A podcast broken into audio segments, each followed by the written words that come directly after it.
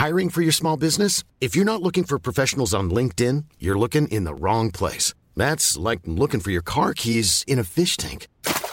LinkedIn helps you hire professionals you can't find anywhere else, even those who aren't actively searching for a new job but might be open to the perfect role. In a given month, over 70% of LinkedIn users don't even visit other leading job sites. So start looking in the right place. With LinkedIn, you can hire professionals like a professional. Post your free job on linkedin.com slash people today.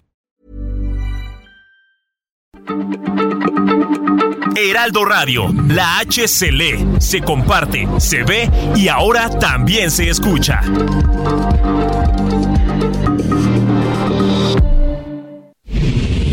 Ahora inicia A la Una con Salvador García Soto. A la Una. Donde la información fluye, el análisis se explica y la radio te acompaña. A la Una con Salvador García Soto. A la Una. Comenzamos.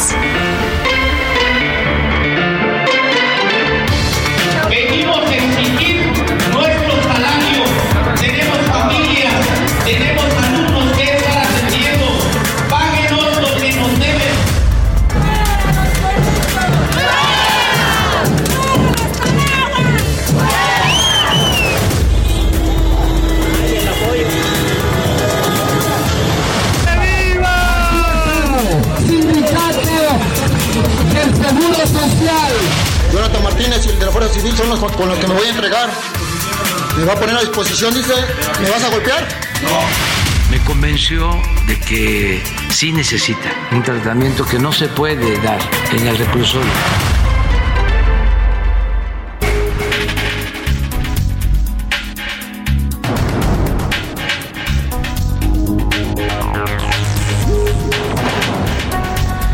Ya es la una de la tarde en punto en el centro de la República y los saludamos con mucho gusto iniciando a esta hora del mediodía a la una este espacio informativo que hacemos para usted todos los días, ya lo sabe, a esta hora del día, aquí estamos, aquí estamos para informarle, para acompañarle también en esta parte de su día, para servirle también por supuesto y estamos muy contentos iniciando este martes 13 de septiembre a esta hora del mediodía, martes 13, dicen que de mala suerte, yo quiero pensar que es mejor de buena suerte, ¿no? ¿Usted qué dice? Martes 13, lo cierto es que en martes ni te cases ni te embarques, pero bueno, hoy es toca esta fecha que para algunos es superstición y vamos a tener mucha información para usted en este martes nublado, eh, agradable la temperatura aquí en la Ciudad de México, 20 grados centígrados, hay una probabilidad de lluvia de 45% por la tarde. Saludo con gusto a toda la República Mexicana que nos sintoniza a través de las frecuencias del Heraldo Radio, a la gente por supuesto aquí en el Valle de México en el 98.5 de FM, nuestra frecuencia central. Les recuerdo que esta señal está en vivo y en directo para usted desde aquí, desde Avenida de los Insurgentes Sur 1271, acá por los rumbos de la Colonia del Valle en la Ciudad de México y desde aquí a toda la hermosa República Mexicana. Saludamos a la gente de Tijuana, Baja California, allá donde empieza la patria, y también a Tuxtla Gutiérrez, donde termina o donde empieza según se quiera ver, ¿no? Porque si viene usted a la frontera sur, pues ahí empieza también la patria en Tapachula, Tuxtla Gutiérrez, todo lo que es el estado de Chiapas. Saludamos con gusto a la gente chiapaneca que nos sintoniza allá en Tuxtla Gutiérrez. Por supuesto, a la gente que nos escucha también en la comarca lagunera, allá en el noroeste mexicano. Saludamos a toda la gente de esta zona conurbada, de los municipios de Coahuila y Durango. También a la gente de Oaxaca, en los valles centrales, les mandamos muchos saludos. Y ahí mismo en el territorio de Oaxaca, a la gente de Salina Cruz y de Tehuantepec, en la zona del Istmo. También saludamos a la gente de Tampico, Tamaulipas, en el Golfo de México. Y por supuesto, a nuestras dos ciudades también, eh, donde nos sintonizan, en Guadalajara, Jalisco. Muchos saludos a la Perla Tapatía y a la Sultana del Norte, a Monterrey, Nuevo León. Les mandamos un afectuoso saludo a todos los amigos que nos sintonizan allá en esta industriosa ciudad norteña. Por supuesto, la gente que nos escucha más allá del Río Bravo, al otro lado de la frontera, también escuchan el Heraldo Radio en McAllen y en Bronzeville, Texas. Y más adelante en San Antonio, Texas, también suena el Heraldo Radio a través de la frecuencia de No Media Radio. Y hasta Chicago, Illinois, Illinois, perdóneme, allá en la zona de los Grandes Lagos llega la señal del Heraldo Radio. También saludamos con gusto a toda la gente que nos sintoniza allá en el norte del continente. Y vámonos, si le parece, a los temas. Antes déjeme desearle que este martes vaya marchando bien para usted, aunque sea martes 13, usted no se sugestione, no no, se, no se deje llevar por la superstición. Vamos a echarle ganas a nuestras actividades de este día. Espero que todo le vaya saliendo bien, que no haya tenido ningún contratiempo y si hay algún problema, alguna adversidad, ánimo, ánimo que nos queda todavía la mitad del día para resolver cualquier problema. Y vámonos, vámonos a los temas que le tenemos preparados en este martes. El día en comisiones de la Cámara de Diputados ya fue aprobada en lo general la iniciativa del PRI para mantener a los militares en la calle y, y el PRI, el PRI de Alito Moreno y de Rubén Moreira, pues en algo así como fuera máscaras, dicen ya, vámonos, si ya de todas maneras ya nos cacharon en la movida, ¿no? Por la negociación que hicieron con el gobierno, pues ya dijeron, mejor que no sean ocho años el ejército en las calles, que se vaya a diez. ¿Qué le parece? Ya no 2028, sino 2030, la presencia del ejército en las calles. O sea, una más de una década más, 12 años más estaría el ejército en las calles, según la propuesta del PRI, que Morena, pues ha hecho suya, ¿no? Y la están procesando rapidísimo ahí en Fax Track en la Cámara de Diputados. Esto prácticamente es el tiro de gracia para la Alianza Va por México. ¿eh? Si había alguna duda de si la Alianza va o no a sobrevivir, vamos a ver si sobrevive. Quieren rescatarla para el Estado de México, pero se ve cada vez más complicado y más difícil con estas decisiones que está tomando el PRI de Alito Moreno. Y pánico en Orizaba, Veracruz, se vivieron horas de terror el día de ayer. Una balacera en las calles entre eh, la policía, la Guardia Nacional, soldados y presuntos eh, presuntos ladrones, pues causó el terror. Hay escenas dramáticas de verdad en Córdoba, la gente corriendo para resguardarse, tirada en el piso, mujeres llorando, la gente asustada, soldados con armas disparando.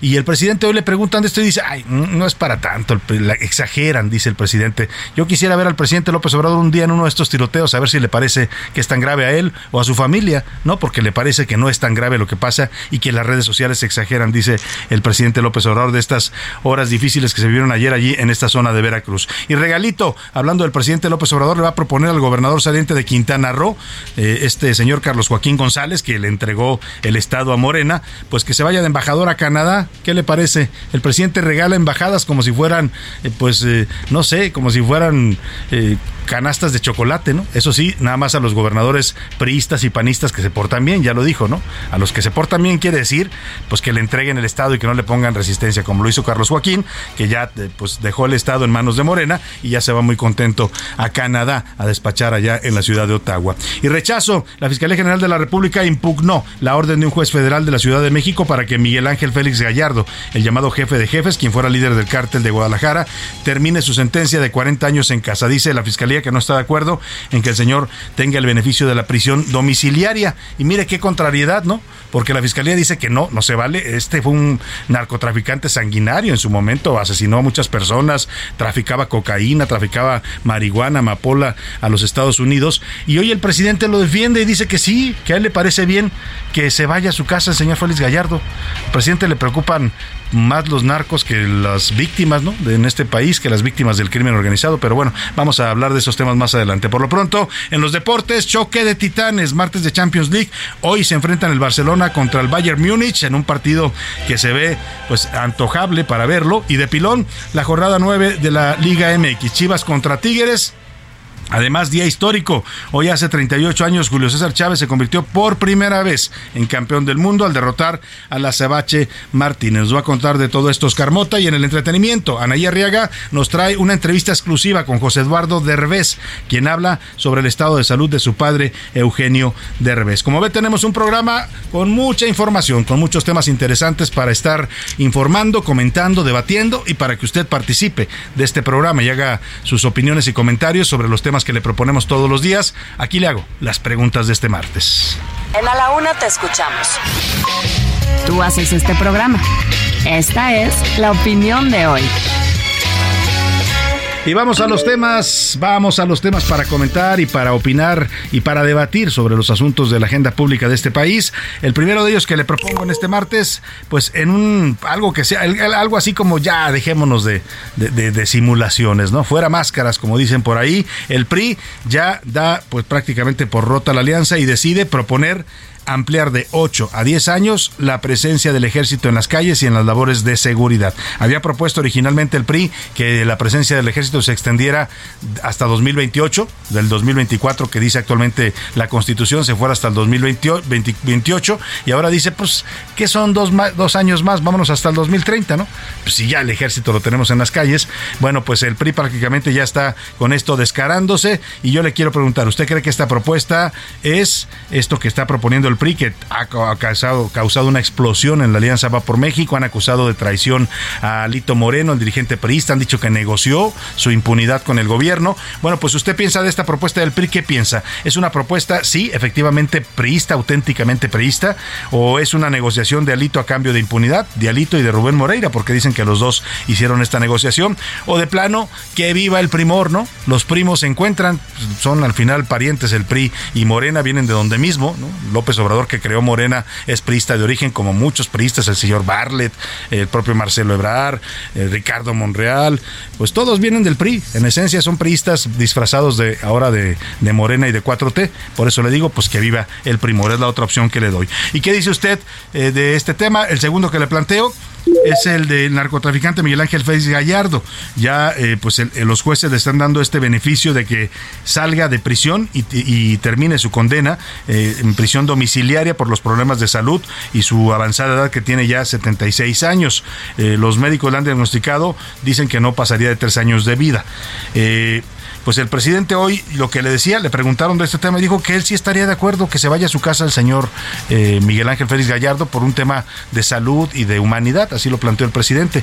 Yo le quiero preguntar, ¿usted estaría de acuerdo con que al eh, narcotraficante Miguel Ángel Félix Gallardo que por supuesto tienen su haber vidas humanas que mandó a asesinar, todo lo que usted se imagine de un narcotraficante, no son damas de la caridad. ¿Usted estaría de acuerdo que Félix Gallardo se vaya a su casa a terminar su condena en prisión domiciliaria? Le doy tres opciones para que me conteste. No, es un criminal y debe purgar su pena en la cárcel. Sí, ya es un hombre mayor y ya pagó sus delitos. O, de plano, López Obrador defiende más a los narcos que a las víctimas. Y hoy, martes 13, algunos piensan que es un día de mala suerte, otros dicen que puede ser también de buena suerte. ¿Usted qué piensa de estos martes? Dígame su opinión, si para usted son de buena, de mala suerte, son cabalísticos o simplemente es una fecha más, ¿no? Porque también a veces la gente exagera con estas coincidencias en el calendario. Los números para que nos marque 5518 41 51 99 nos puede mandar mensajes vía texto o voz. Usted decide cómo quiere que su opinión aquí, en este espacio, se escuche y salga al aire. Vámonos al resumen de noticias, porque esto como el martes ya comenzó. Bajo ataque. México registró 85 mil millones de intentos de ciberataques de enero a junio de este año, un incremento anual de 40%, con lo que se posicionó como el país más atacado de América Latina. Va por ellos. La oficina de la Policía Internacional Interpol giró una ficha roja contra tres de los propietarios de la mina El Pinabete en Sabinas, Coahuila, para que sean buscados en más de 190 países por el delito de explotación ilícita de un bien nacional. Buena lana. Durante el fin de semana largo, del 16 al 18 de septiembre, con motivo de las fiestas patrias, se espera una derrama económica de 29.628 millones de pesos en el país por consumo de servicios turísticos. Inversión. Viva Aerobús prepara un desembolso de 350 millones de dólares para la compra de seis aviones nuevos que irán llegando en lo que resta del año. Tras las rejas. La justicia argentina detuvo a una sospechosa más de participar en la organización del fallido ataque con un arma de fuego contra la vicepresidenta Cristina Fernández de Kirchner.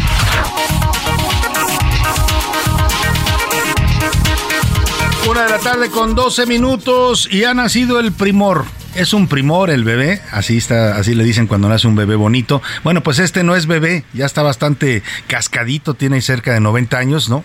Está formado por dos padres, uno que tiene como 90 años, que es el PRI, y el otro, que es Morena, que tiene como 5 o 6 años, es más pequeño, ¿no? Pero es un dinosaurio bebé, eh, también al final dinosaurio, vienen de la misma, eh, de la misma familia.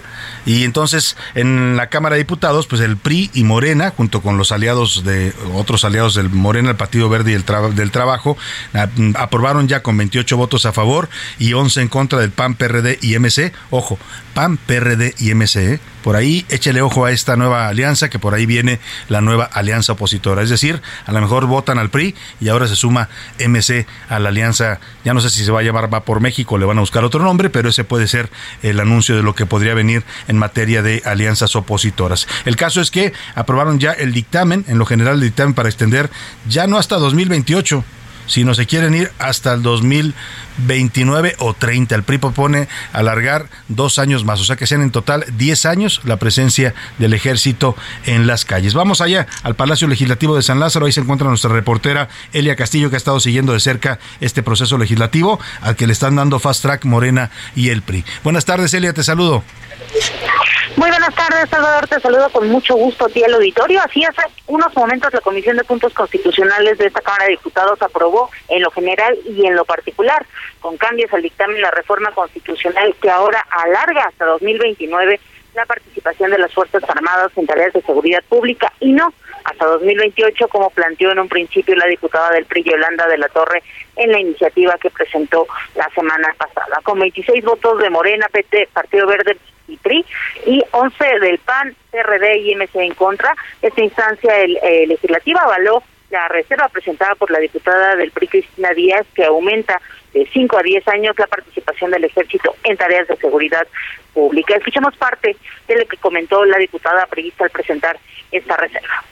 La primera, prolongar la presencia de las Fuerzas Armadas por 10 años. Segundo, crear una comisión bicameral entre diputados y senadores. Tercero, que el secretario ejecutivo del Sistema Nacional de Seguridad Pública rinda un informe cada, cada periodo de sesiones del avance y capacitación de los cuerpos de seguridad civil. Con esto, el PRI propone hacer un ejercicio de rendición de cuentas constante para la población, un ejercicio que dé cuentas a las y los ciudadanos Salvador, te comento que evidentemente las bancadas de oposición del PAN, PRI, PAN, PRD y Movimiento Ciudadano, disculpa, se pronunciaron en contra de esta reforma que acusaron busca la militarización del país, así como establecer un pacto de impunidad entre el PRI y Morena. Escuchemos parte de lo que comentó el diputado del PAN, Ricardo Villarreal. Generando leyes que en lugar de darle más fuerza al Estado mexicano para combatir la delincuencia, le está dando más fuerza a los delincuentes. Y eso evidentemente no va a pacificar este país. Y ese es el debate serio. Díganle de frente a las y los mexicanos lo que quieren hacer. Si ustedes quieren que sea la Guardia Militar, reformen el 21, reformen el 16 y establezcan claramente en este transitorio que ellos tendrán la rectoría de la seguridad pública en este país porque ustedes son incapaces de hacerlo. Te comento que ese dictamen se sometió ya a la, bueno, se turnó ya a la mesa directiva de esta Cámara de Diputados con la intención de que mañana se apruebe en la sesión convocada a las 9 de la mañana una aprobación fast track, es decir, pues con la dispensa de trámites en el sentido que no va a tener, van a tener tiempo el resto de los legisladores para analizar bien ese dictamen que hace unos momentos aprobó en la Comisión de Puntos Constitucionales. Ese es el reporte que se Pues sí, hay prisa, Elia Castillo, hay prisa por este tema y vamos a ver mañana, como dices, ya la votación en el Pleno. Por lo pronto se confirma ya esta alianza PRI Morena y por supuesto sumados el Partido Verde y el Partido del Trabajo. Te agradezco mucho el reporte, Elia Castillo. Muy buena tarde. Muy buena tarde. Y mire, en la ceremonia por el 175 aniversario de la gesta heroica de los niños héroes, hoy se cumplen años también de este pasaje histórico, algunos creen que es leyenda, como, como sea, pues es una fecha importante que conmemoramos de, o que aprendimos en los libros de texto de, que somos niños. Es un símbolo, los niños héroes, no es un símbolo del amor a la patria, de la entrega, eh, la lealtad que debemos tener por nuestro país. El tema es que en esta ceremonia del 175 aniversario, en el castillo de Chapultepec, el secretario de la Defensa Nacional, Luis Crescencio Sandoval, pidió que le den una oportunidad al ejército de compartir sus conocimientos para consolidar a la Guardia Nacional. Señor general, el ejército lleva ya 16 años en la calle y las cifras, las cifras no hablan de una disminución de delitos ni de la violencia. La oportunidad se la hemos dado. Pero bueno, esto pide el general. Vemos una oportunidad de servir a México al compartir nuestras experiencias, infraestructura, conocimientos en beneficio de la Guardia Nacional. Y debemos discernir de aquellos que con comentarios tendenciosos generados por sus intereses y ambiciones personales antes que los intereses nacionales pretenden apartar a las Fuerzas Armadas de la confianza y respeto que deposita la ciudadanía en las mujeres y hombres que tienen la delicada tarea de servir a su país. Pues ahí está el discurso del general secretario Luis Crescencio Sandoval. No está de acuerdo con las críticas que se hacen a la militarización del país. Le parece que son críticas pues que van en contra, dice él, de los intereses de la patria. El tema es que, pues le decía, él dice, denos una oportunidad el ejército tiene 16 años, desde que Felipe Calderón lo sacó a combatir a la delincuencia en el año 2006, a la fecha, súmele usted, y la verdad es que las estadísticas de delitos pues no hablan de una disminución, no hablan de un país en paz, a pesar de la presencia del ejército, de su experiencia y de sus conocimientos, como los llama el general, que los tienen, ¿eh? son una institución sólida. El tema es que no han resultado ser la solución para el problema de violencia que vive México. Y mire, para muestra un botón, como dice, ¿no? Cuando el general pide una oportunidad, pues ayer eh, la violencia en Orizaba, Veracruz, se desbordó. Vaya tarde de lunes la que vivieron los habitantes de esta zona de Orizaba y algunos otros municipios cercanos. Se tuvo que activar el código rojo. Todo comenzó por una persecución policial que terminó con un enfrentamiento a balazos en una casa de seguridad. Las detonaciones, la balacera causó pánico entre los habitantes, más de dos horas de tiroteo y las escenas que se ven en redes sociales. Le voy a compartir ahora los videos que estuvieron circulando ayer grabados por los mismos ciudadanos de Orizaba. Gente que va corriendo, llorando, gente que se tira al piso que se trata de resguardar en una jardinera, que están parados para... Eh, agachados, agazapados para que no les vaya a tocar una bala. Todo eso se vivió por dos horas. Cierre de negocios. Bueno, la ciudad se paralizó. Vamos hasta allá, hasta Veracruz con Juan David Castilla, nuestro corresponsal, para que nos cuente de estas horas de terror que vivieron en Orizaba. Sí, con todo y la presencia del ejército y la Guardia Nacional en las calles.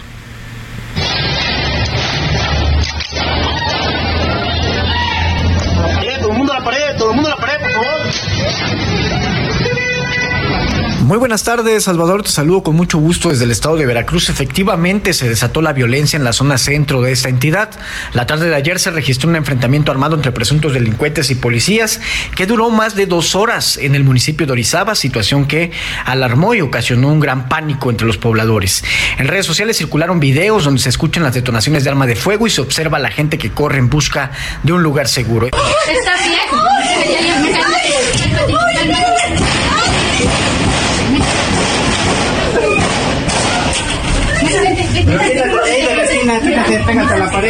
Se presume que los mismos policías se encontraron con un grupo delictivo, el cual los atacó a balazos desde una vivienda. Los alumnos del Instituto Tecnológico de Orizaba, que se localiza en la zona, estuvieron resguardados hasta que fuera controlada la situación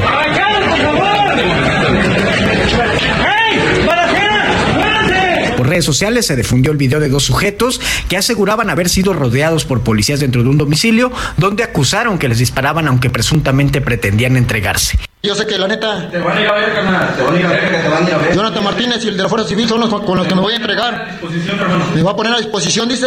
¿Me vas a golpear? No, nada, El gobernador de Veracruz, Cuitlavo García Jiménez, confirmó que a raíz de estos hechos fue incendiada una gasolinera sobre la carretera Córdoba-Fortín y un tráiler en la autopista Orizaba-Fortín a la altura del municipio de Ixtaxoquitlán, en la misma zona central del estado. Tras estos hechos, la SCP informó que como resultado del enfrentamiento después del operativo Código Rojo en la ciudad de Orizaba, la policía estatal registró dos detenciones y una persona neutralizada.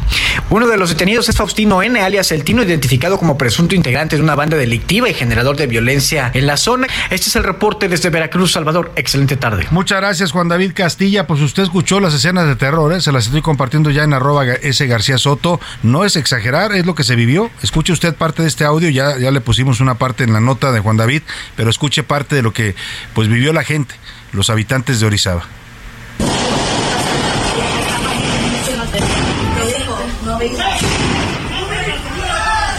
No, no. Eso fue lo que se vivió en las calles de Orizaba. Le preguntaron al presidente hoy en la mañana qué pasaba con esta situación allá en esta ciudad de Veracruz y la respuesta del presidente, como dijo cuando pasó aquella jornada de violencia en varios estados de la República, se acuerda aquel domingo también sangriento donde mataron incluso a civiles, los del crimen organizado, pues dijo que no, no era tan grave y que era muy exagerado por parte de los medios y de las redes. Hoy repite lo mismo el presidente. Al presidente nada le parece grave. Claro, cuando se vive resguardado en Palacio, y cuando sale a la calle sale fuertemente custodiado, pues le parece que estas cosas son nimiedades. Escuche usted. Puede ser eh, ruidoso, escandaloso, sensacionalista, amarillista, pero pues se actúa. Afortunadamente no fue tan grave. Pues sí, nadie dice que no actúan, pero lo malo es que actúan cuando esto ya pasó. Y la pregunta es si en este país nos tenemos que resignar a que esto pase, pues, ¿no? Andar corriendo en las calles, tapándonos y, agazapándonos, tirándonos al piso para que no nos toque un balazo. Eso es lo que nos pide el presidente, acostumbrarnos ya a esto, porque de plano no pueden evitar que suceda. En fin, ahí está la opinión de nuestro presidente. Y vámonos a la canción, vámonos a la, a, la música para aligerar un poco toda esta situación tan, tan tensa. Y vamos a una canción popular mexicana, La Cucaracha, todos la hemos cantado alguna vez, eh, incluso la bailamos por ahí en, los festivales de la primaria, es famosa por muchas versiones, se ha utilizado pues eh, con incluso en efectos animados, en dibujos animados como los Looney Tunes, la música también ha sido parte pues de partidos de béisbol, del baloncesto, en fin, una canción que hace referencia al presidente Victoriano Huerta, borracho, y considerado por muchos un traidor a la patria. Donde bombardear se sientan los presidentes en la silla del gobierno, luego mandan a la guerra a la gente de su pueblo.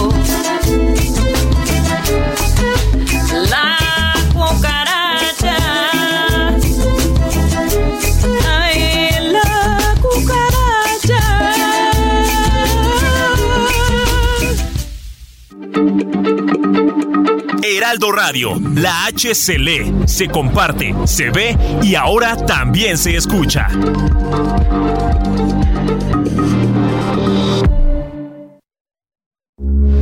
Heraldo Radio, con la H que sí suena y ahora también se escucha. Ya estamos de vuelta en A la Una con Salvador García Soto. Tu compañía diaria al mediodía. La rima de Valdés. O de Valdés la rima. Nos han vendido una historia que nos duró muchos años. No causó ni bien ni daños, mas nos quedó en la memoria una pequeña victoria de un regimiento de gringos. Y aunque esto no fue hace un ching, eh, no, no fue un domingo, como que nos chamaquearon la historia que nos contaron, nos la contaron los pingos. Me refiero a la batalla de allá de Chapultepec, cuando no había ni Temec y se vieron bien gandallas, si ni una triste medalla le dieron a los cadetes, quienes valieron sorbete para la historia oficial. Niños héroes, dan igual, adiós de los libros, vete. De lo que ya no se sabe, es de Juan Escutia, amigos. Ahora nadie fue testigo de que envuelto en la bandera se aventó por la ladera. La historia la cuenta gente y la cambia de repente, según el texto gratuito. ¡Ay caramba! ¡Qué bonito! ¿Y qué diría el presidente?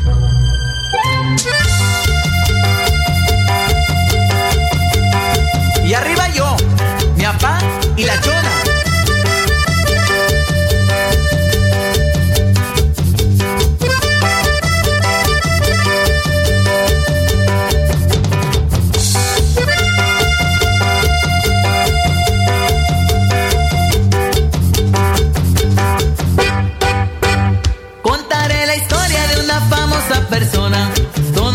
chona. con el apodo de Chona. Todos la conocen con el apodo de Chona. Su marido dice ya no sé qué hacer con ella. Diario va a los bailes y se compra una botella. Diario va a los bailes y se compra una botella. Se arranca la banda con la primera canción. Y la chona luego, luego busca bailador. Y la chona luego, luego busca bailador. La gente la mira y le empieza a gritar. Nadie te puede igualar. Bravo, bravo, chona, nadie te puede igualar. Y la chona se mueve y la gente le grita. No es mejor que la chona para la quebradita. Y la chona se mueve al ritmo que le toquen. Ella baila de todo, nunca pierde tarde con 32 minutos y si usted no se puso a bailar con la chona es que de veras no, no, no es mexicano, no sé qué le pase, oiga, póngase, no, no se crea. Aquí andamos bailando ya en la cabina con esta canción que se volvió viral hace algunos meses. La gente se puso a bailarla en las calles aquí en la Ciudad de México y bueno, es un clásico ya de la música norteña de los Tucanes de Tijuana, es una canción de 1995 y la historia detrás de esa canción es interesante porque resulta que eh, se la dedicaron, los Tucanes de Tijuana se la compusieron a la esposa de un locutor un locutor de radio en Baja California llamado Tomás Acevedo. Tenía un programa que se llamaba La Hora de los Compadres, tocaba música, por supuesto, regional mexicana, y en, su, en su programa siempre contaba las aventuras con su esposa, o sea, lo que hacían él y su esposa, que su esposa había hecho esto, que su esposa había hecho aquello. Se volvió tan famosa su esposa que el público ya le llamaba para preguntarle, oiga, ¿qué hizo este fin de semana su esposa? Cuéntenos, ¿no? Y bueno, los Tucanes de Tijuana le dedicaron esta canción. Súbale un poco, pongámonos de buen ánimo en este mes patrio que estamos dedicando a la música mexicana. Y la chona se mueve y la gente le grita. No es mejor que la chona para la quebradita. Y la chona se mueve al ritmo que le toquen. Ella baila de todo, nunca pierde su trote. A la una, con Salvador García Soto. Y vamos con más información, una de la tarde con 34 minutos. En estos momentos está avanzando el cortejo fúnebre ya sobre las calles de Londres. Ha llegado el cuerpo de la reina Isabel III después de haber recorrido los cuatro reinos. Estuvo en Escocia, en las dos Irlandas, el país de Gales y ahora regresa a Londres, la capital, donde lo van a llevar al Palacio de Buckingham para sus últimos días de despedida. Hay todo un cortejo, José Luis Sánchez, y hay mucha gente al paso del féretro de la reina Isabel. Así Salvador, buenas tardes buen martes. Pues se trata de esta operación unicornio, que es la operación que tiene destinada la corona real para la despedida del máximo monarca, en este caso Isabel II. Ya después de lo que de lo que platicaba Salvador de estos de esto eh, recorrido por los cuatro reinos, ya llega a Londres, eh, bajó cerca de las seis y media, siete de la tarde de Londres, doce y media de acá de la Ciudad de México y llegó al aeropuerto de Londres, eh, preveniéndose ya para su próximo entierro que ocurrirá el próximo 19 de septiembre. Salvador, todavía va a haber una serie de homenajes a la reina, una serie de misas y servicios religiosos, pero todo ya en miras a este entierro. Por cierto, la corona ha pedido a los británicos que dejen de poner sándwiches de mermelada en todos los altares que se ponen en cada esquina prácticamente. ¿Por qué ponen sándwiches de mermelada? Era la comida favorita de la reina. Siempre traía un sándwich en la bolsa, un sándwich de mermelada. Me imagino la cantidad de moscas y abejas que hay en Exactamente, por eso se están pudriendo estos sándwiches, pero bueno, también otro fenómeno que surge allí en Inglaterra es que en cada esquina están colocando un altar, un altar en favor de la reina. Eh, entre ellos los juguetes y demás, y estos sándwiches. Están despedidos a esta monarca tan querida allá en el, Reino Unido. Y ayer su hijo, Carlos III, que da su primer discurso ante el Parlamento, muy criticado, ¿eh? Levantó mucha polémica su discurso porque vuelve otra vez a decir, es que mi madre fue una gran reina, se dedicó con pasión a servir al Reino Unido y yo voy a hacer lo mismo. Y muchos empezaron a criticar analistas allá en el Reino Unido, bueno, que el rey en algún momento va a hablar por sí mismo, o sea, no va, o va a seguir siempre hablando bajo la sombra de su madre, que sí fue una gran reina, ¿eh? y sin duda fue un personaje del siglo XX, aquí lo hemos dicho y lo hemos comentado con analistas, pero ya pues ya hay un nuevo rey, ¿no? Y la gente quiere escuchar qué propone ese nuevo rey para la Gran Bretaña en medio de quienes critican también la continuación de la monarquía. Vámonos a otros temas importantes. A la una, con Salvador García Soto. Y vamos a platicar de esta reunión que tuvo ayer, esta visita que tuvo el señor Anthony Blinken, secretario de Estado de los Estados Unidos, estuvo encabezando este diálogo de alto nivel en materia económica. Hubo noticias importantes para México. Estados Unidos está invitando a México que se sume a la producción de semiconductores y a todo este tema de las energías limpias eh, en una oportunidad histórica para este país, ¿eh? porque eh, ya nos va a decir ahora nuestro especialista en estos temas, pero también la reunión que tuvo con el presidente López Obrador en privado y este cambio de discurso del presidente de que había dicho que para el 16 de septiembre iba a dar un discurso fuerte con, sobre el TEMEC y sobre las críticas que le hacen a su política energética y ayer dijo, no, ya no voy a hablar de eso, ya todo está tranquilo, ahora vamos a hablar de la paz en el mundo. Saludo con gusto en la línea telefónica para hacer este análisis a la embajadora eminente del Servicio Exterior Mexicano, Marta Bárcena. ¿Cómo está, embajadora? Qué gusto saludarla. Gusto, Salvador, saludarle, saludarte a ti y a todo el auditorio del Heraldo Radio. Pues aquí, eh, siguiendo con mucha atención tanto lo que está sucediendo en el Reino Unido, como la reunión del grupo de alto nivel de ayer. yo creo que la reunión del grupo de alto nivel de asuntos económicos pasó lo que tenía que pasar. ¿A qué me refiero? A que cuando el presidente dice que no sabía que venía el secretario Blinken, pues es evidente que hay un problema de comunicación entre la Cancillería y Palacio Nacional, porque ese tipo de visitas o de encuentros siempre no solo se le informan, se le consultan al presidente. Segundo, esta reunión era una continuidad de la reunión del año pasado, eh, en cuando los dos presidentes decidieron relanzar este diálogo económico de alto nivel. Tercero, yo creo que hay una confusión en quién preside y quién no. Cuando, en, el, en el pasado, el vicepresidente Biden con Obama presidió el grupo de alto nivel. A ver, estamos teniendo problema ahí con la comunicación de la embajadora. Vamos a ver si podemos recuperar la llamada. Se, se, se vició el sonido, pero vamos a estar, nos estaba platicando pues esto del grupo de alto nivel que ocurrió ayer, este diálogo en materia económica entre México y Estados Unidos. Eh, vamos a, recuperar la llamada telefónica, si la tenemos o no la tenemos.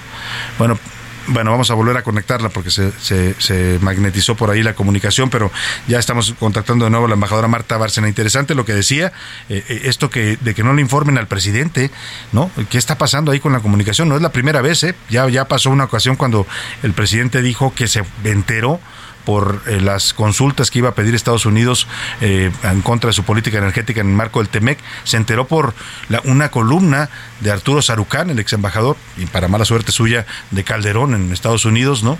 Y ahora dice el presidente que no sabía que, que venía Anthony Blinken, pues parece que no le están informando bien en la Cancillería, pero la escuchamos de nuevo, embajadora. La escuchamos de nuevo, embajadora, ¿cómo está? No. No, tenemos problemas con el enlace telefónico, hombre, que una pena porque estábamos empezando, estábamos empezando esta plática con Marta Bárcena, vamos a ver si podemos recuperarla, si no, vamos a llamarle un poco más adelante para que podamos restablecer la comunicación. Y mire, en este sentido, en este sentido, también vamos a conversar esta tarde sobre esta reunión eh, con el área encargada por parte del Gobierno de México de este diálogo de alto nivel. Lo conduce la Secretaría de Economía. La secretaria Tatiana Cloutier estuvo ayer encabezando estas eh, conversaciones y lo decía que hay, anuncios importantes. Esta invitación que hace Estados Unidos a, México para que se sume a la producción de semiconductores. Los semiconductores, para que usted se dé más o menos se una idea, yo no soy especialista en esos temas, pero más o menos tiene uno que entender de todo. Dicen que el periodismo somos especialistas, somos, somos eh, ah, hablamos de todo, pero no somos especialistas de nada. Eh, son, son, son unas partes que se utilizan para transformar la energía eh, solar o, energía eólica para transformarla en energía eléctrica. Bueno, ayer se da esta invitación de Estados Unidos a que México se integre a la producción de estos semiconductores y hay acuerdos también en materia de avanzar en las energías limpias. Pero está la línea telefónica. Le agradezco que nos tome la llamada a la subsecretaria de Economía, la señora Luz María de la, de la Mora. Eh, ¿Cómo está? Eh, no está la subsecretaria. Bueno, ¿qué relajo traen? Bueno. Bueno, vamos entonces, vamos entonces a, ver. vamos a retomar la plática con la embajadora Marta Barcena. Embajadora, ¿ya me escucha? ¿Cómo está? Sí, te escucho muy bien, Salvador. Bien, muchas gracias. Entonces decía yo que, que bueno, pasó lo que tenía que pasar, que por parte de Estados Unidos hay una copresidencia de tres secretarios y por parte de México también. Entonces, yo no diría que fue la visita de Blinken, fue el diálogo económico de alto nivel en el que participaron por Estados Unidos el secretario Blinken, la secretaria Raimondo y el segundo de a bordo de la Oficina eh, de Negociaciones Comerciales y por México el, la Secretaría de Economía, el secretario de Relaciones Exteriores y el secretario de Hacienda y Crédito Público.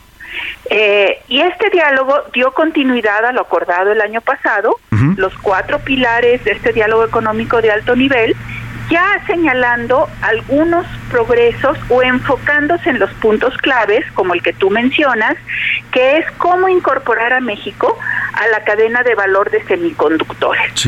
Y mira, Salvador, esto se remite a la crisis del COVID-19. Cuando se vino la pandemia del COVID-19, Estados Unidos se dio cuenta que era demasiado dependiente de Asia y sobre todo de China en semiconductores, que impactan la industria automotriz, la industria, la industria aeroespacial, la industria electrónica, y tomaron la decisión estratégica de no ser tan dependientes de Asia.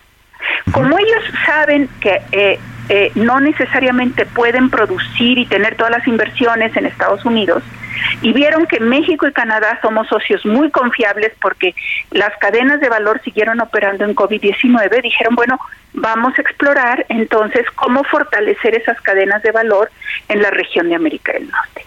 Nos tardamos un poco, pero ahí va el camino. Ahí van. Y entonces van a fortalecer las cadenas en semiconductores, van a fortalecer las cadenas en todo lo que es la construcción de edificios inteligentes, que quiere decir de edificios que sean autosustentables. que gasten menos energía, en temas de telecomunicaciones y en temas de electrónico. Si no aprovechamos esta oportunidad, Salvador, estaremos realmente desperdiciando el tratado. Entonces, a mí me sorprende que digan que Estados Unidos viene a reclamarnos y todo. ¿No? ¿Hay diferencias? Sí. sí las hay. Sí las hay y fuertes. Pero tenemos los marcos jurídicos y los, las instituciones para resolver esas diferencias. Y quien primero lo sabe antes que nadie es el presidente. Sin duda. Oiga, pero además esta oportunidad histórica, como usted la llama, se da en el contexto de esta ya ruptura entre China y Estados Unidos. Por eso Estados Unidos ahora está invitando a México, porque sabe que toda esta parte de esta industria de semiconductores y todo lo que usted mencionaba, pues ya no lo va a poder hacer con China. Así es, así es, no quiere depender de China ahí por un asunto de seguridad nacional. Sí. Efectivamente. Entonces, ahí es donde tenemos la oportunidad de atraer inversión en estas áreas, de complementar la cadena de valor como la tenemos en el sector automotriz y de tener mejores y, bien pagados empleos en México. ¿Va a ser fácil? No. Hay que ubicar en qué estados de la República ya existen las condiciones de infraestructura para eh, desarrollar estas inversiones en semiconductores. Tenemos que capacitar a la gente porque esta industria es altamente especializada y requiere de inversiones enormes. Según, eh, eh, según se dice, una planta de semiconductores requiere una inversión de 10 mil millones de dólares. Pues sí, es un esfuerzo mayúsculo el que se tiene que hacer, pero como dice usted, oportunidades de esas no se dan todos los días, así es que en México tendrá que aprovecharla, ¿no? seguramente estamos de veras ante una oportunidad, oportunidades de oro para fortalecer esas cadenas de valor, para fortalecer la integración de América del Norte y hacer a la región más competitiva frente al resto del, del mundo. Y con eso solamente con un espíritu de cooperación. ¿Significa esto entreguismo? Para nada. Significa justamente decir qué es lo que queremos. Queremos que más mexicanos tengan empleos bien pagados, que estén capacitados y que cada vez haya menos migración y más desarrollo en México. Pues eso, eso es lo realmente importante de esta visita de ayer. Yo coincido totalmente con usted. Y por otro lado, embajadora, ya lo decía usted, el presidente entiende. Digo, dicen por ahí, no hay borracho que coma lumbre. El presidente estaba molesto por, por estos desencuentros que hubo en el TME, por las consultas de Estados Unidos, pero al final, al final recapacita y dice, no, vamos a hablar de otro tema el 16 de septiembre, con toda esta expectativa que había de que podía dar un discurso incendiario con el tema del TEMEC. Yo creo que eh, efectivamente el presidente no come lumbre, es un hombre inteligente que siempre apostó por el TEMEC y que, sin embargo, yo creo que parte de su molestia se debió a problemas de comunicación, de que no fue informado en su debido momento y de que no fue informado de, como lo dijo ayer Blinken en, en, en una parte de su conferencia, muy interesante. Dijo, en, en estas consultas estamos utilizando los mecanismos del TEMEC y Estados Unidos jamás ha puesto en tela de juicio la soberanía de México. Quien le diga al presidente que las consultas eh, afectaban la soberanía en México, lo está mal informando. Mm, claro, ese es el tema, ya lo comentaba usted, parece que no hay buena comunicación entre el canciller Marcelo Ebrard y Palacio Nacional, porque ya son dos, fue ese tema de las consultas, que el presidente dice que se tuvo que enterar por un artículo de Arturo Sarucán, y ahora esto que no le avisan que viene Blinken a reunirse con él. Pues sí, es que esto es elemental y siempre cuando hay una delegación de este nivel de Estados Unidos, yo diría que en el 90% de las ocasiones le pagan una visita de cortesía al presidente. Y por eso el presidente con toda razón dijo, no hay agenda, ¿Por qué? Porque es una visita de cortesía y porque es privilegio del presidente poner sobre la mesa los temas que él considere convenientes. Y luego sus equipos técnicos sí trabajan conforme a una agenda sobre la que han venido desarrollando el último año. Yo creo que eso hay que entenderlo bien para no prender fuegos innecesarios. Claro. Oiga, ¿será que el canciller anda muy ocupado con su campaña presidencial como para concentrarse en los asuntos importantes del de su cargo? Pues eh, esa es la especulación tuya y de muchos, y yo diría que si revisamos pues los asuntos del fin de semana, yo diría que sí. Y mi posición, la he dicho y la repito, yo creo que todo el mundo, y en este caso el canciller, tiene legítimo derecho a aspirar a ser el candidato y después el presidente de México. Pues Pero yo sí veo un conflicto de interés entre tener aspiraciones presidenciales y ser el canciller de México. porque uno se pregunta a veces qué está primero, si los intereses personales o los intereses del país. Y es un cargo bastante relevante como para que se le dedique medio tiempo, ¿no? Porque andan ocupados en promoviendo su imagen. Oiga, embajador, aprovechando que la tenemos en la línea, eh, publica usted su columna hoy aquí en el, Heraldo de México, su columna que sale todos los martes, emisión especial, que la puede leer usted aquí en la edición impresa y también en heraldo.com.mx. Se la recomiendo porque estamos hablando de una diplomática de carrera que siempre aborda asuntos interesantes de política exterior. Y hoy habla de la reina y de la muerte de la reina Isabel y de un Reino Unido que dice usted estaría en riesgo, eh, esta Commonwealth que conocemos de comunidad de países por la muerte de Isabel, ¿podría desintegrarse? Yo yo creo que sí. Yo creo que no va a ser inmediato, pero mira, mmm, mis años de experiencia siguiendo el tema, a mí me tocó ver muchas veces al primer ministro de Escocia en los países nórdicos, hablando de la independencia de Escocia y de cómo Escocia iba entonces a considerarse casi un país eh, nórdico y cómo el partido que él representaba, el Partido Nacional Escocés, ha impulsado ya los referenda sobre la independencia escocesa. El último lo perdieron por 10 puntos, pero en este momento ya está en muchos medios de comunicación, en el Reino Unido, en Estados Unidos, cuando eh, va a ser el próximo referéndum y las altas posibilidades de que esta vez sí gane el sí a favor de la independencia.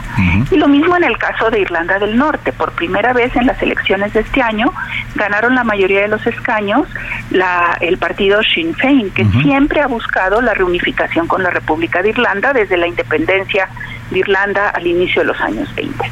Yo creo que en su momento también buscarán un referendo para unirse a Irlanda y, aparte la negociación del tema del comercio de con Irlanda del Norte y entre Irlanda del Norte y la República de Irlanda es uno de los temas más complejos en la negociación entre el Reino Unido y la Unión Europea.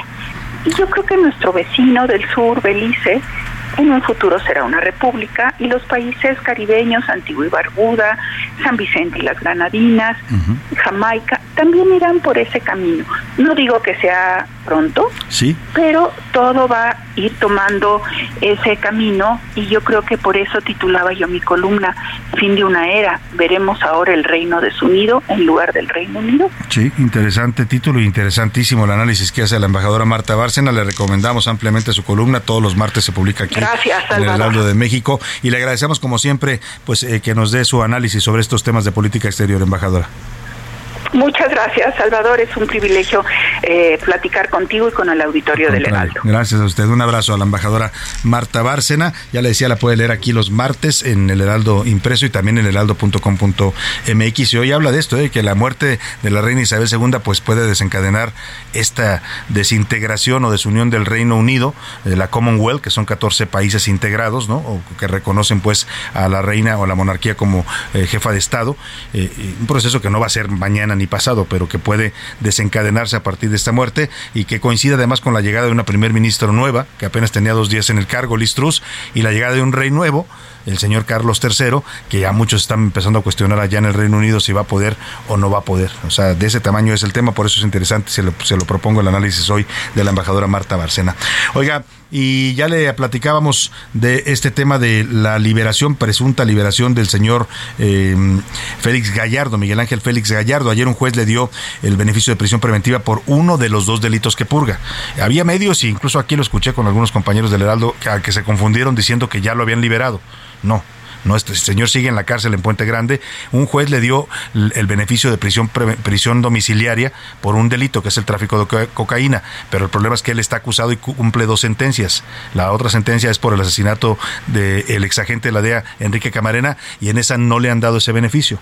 El caso es que, pues hoy en medio de todo este tema eh, del señor Miguel Ángel Félix Gallardo, que ayer le informamos esta noticia, le preguntaron al presidente López Obrador qué pensaba, si el llamado jefe de jefes, que hoy lo vemos ya, ya lo ve usted mayor, ¿eh? y acabado y sí enfermo, pero era un hombre sanguinario, ¿eh? era un hombre que además fue policía, fue policía judicial federal y se pasó a las filas del mal y fundó un cártel y asesinaba personas y secuestraba personas, ¿no? O sea, no era una, no, no fue una blanca paloma. Bueno, pues el presidente parece que sí lo ve así porque dice que pues sí, él está de acuerdo que lo dejen ir a su casa al señor Félix Gallardo. Escuche cómo responde el presidente a esta pregunta sobre si debe o no ir a prisión domiciliaria el narcotraficante Miguel Ángel Félix Gallardo.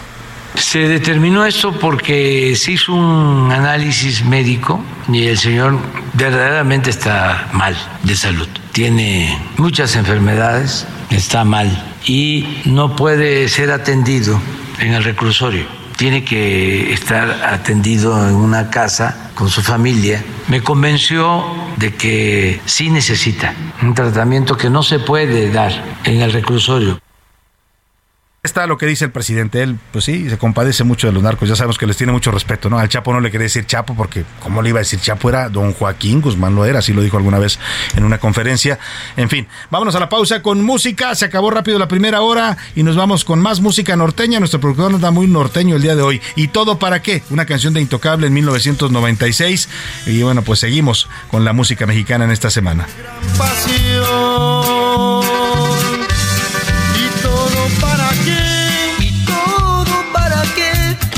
tanto amor?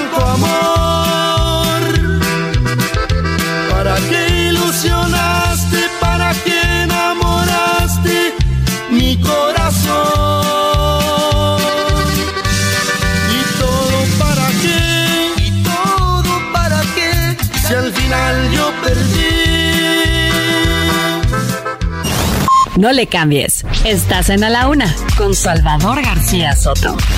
Información útil y análisis puntual. En un momento regresamos.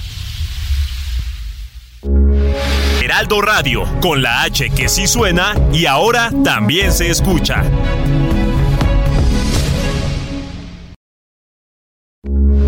Heraldo Radio, con la H que sí suena y ahora también se escucha. Ya estamos de vuelta en A la Una con Salvador García Soto. Tu compañía diaria al mediodía.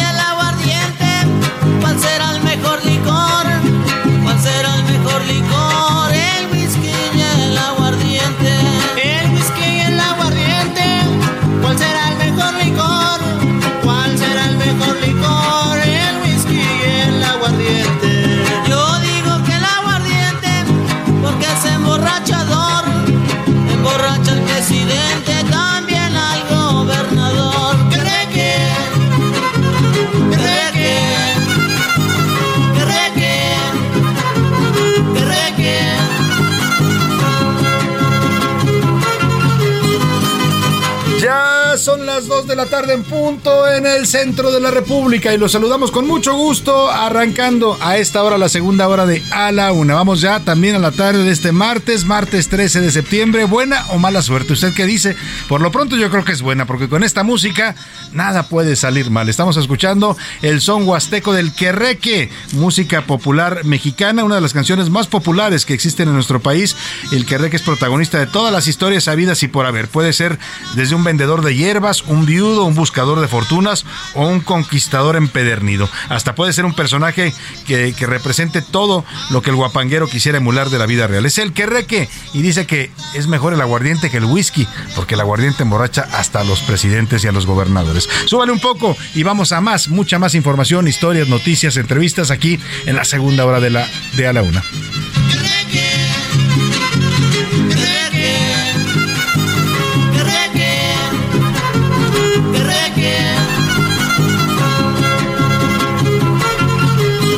Qué música tan alegre de verdad tenemos en México. ¿eh? Tenemos para todos los estados de ánimo música mexicana. Esta que es para ponerse contento, para la fiesta, para bailar, para celebrar. Tenemos música también para cortarnos las venas, ¿no? Que las rancheras que son eh, apasionadas. Tenemos música para saltar de la banda del, eh, norteño. En fin, para bailar con la marimba del sureste, para también ponernos alegres con un son jarocho, ¿no? Además del son huasteco. Bueno, ¿qué le digo? Toda la música que es parte de lo que nos caracteriza. También somos un país totalmente musical. Y esta semana estamos dedicándola a homenajear a la música mexicana por estas mes de septiembre, mes de las fiestas patrias. Pero vámonos a muchos temas que le tengo preparados. Según el INEGI, los medicamentos cuestan en promedio 6.7% más. Han aumentado los medicamentos y también los costos en hospitales y consultas. Le voy a hablar de esto que está representando ya una carga muy fuerte para los mexicanos. La Fiscalía General de la República también le voy a contar, desde, intentó desde hace tres años recuperar predios en Santa Fe, pero por la lentitud del procedimiento abrieron investigaciones. Hoy eh, están tratando de expropiar grandes predios de Santa Fe que son carísimos, porque es la zona más cara de la Ciudad de México, y se los están tratando de quitar a particulares con títulos de propiedad que datan del porfiriato. Hay un tema ahí fuerte, ¿eh? porque esto pues eh, habla de expropiaciones que están siendo ya cuestionadas por los actuales dueños de estos predios. Le voy a hablar de todo este tema, pero por lo pronto, como siempre a esta hora del día, lo más importante es escuchar su opinión, sus comentarios, su voz. Hoy le preguntamos de estos dos temas sobre lo que opina el presidente de la liberación de Miguel Ángel Félix Gallardo para que se vaya a su casa a prisión domiciliaria. Le preguntamos también sobre la propuesta del PRI para ampliar más todavía hasta 10 años la presencia del ejército ejército en las calles, si esto representa una propuesta realmente priista o en realidad es una negociación con Morena y con el gobierno a cambio de impunidad para los dirigentes del PRI. Y la última pregunta que le formulamos, José Luis Sánchez, bienvenido. Salvador, buenas tardes. Buen el martes sobre el pues martes 13. ¿Qué piensa la gente? si es de bueno o de mala. ¿Tú qué dices, Milka Ramírez? ¿Cómo estás? Buenas tardes. Hola, Salvador. Hola, José Luis. ¿Estás, Milka? ¿Buena o mala? Yo no creo en eso, pero hay mucha gente que sí, y hasta hay unos que no salen de su casa. Hay gente que no va a trabajar, que prefiere quedarse en su casa. Con Me recordaste lo que decía un amigo. Yo no creo en las brujas, pero de que las hay, las hay.